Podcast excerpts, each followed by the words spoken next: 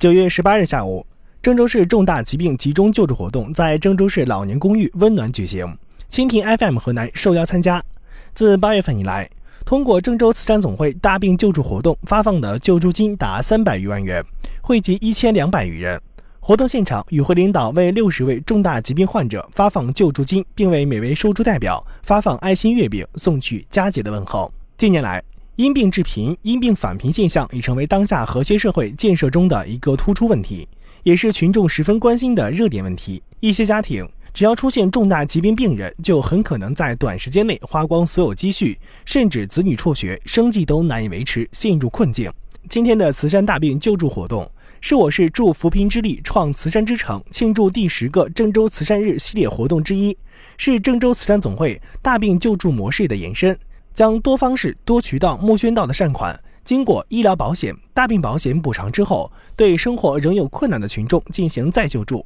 体现了党和政府以及爱心人士对大病患者的关爱。郑州慈善总会会长姚代宪在讲话中讲到：“因病致困是客观存在的。郑州作为省会城市，以我们现在的扶贫标准行动起来。郑州慈善总会与医院结合，围绕扶贫攻坚重大疾病患者救助，做出实际帮扶。”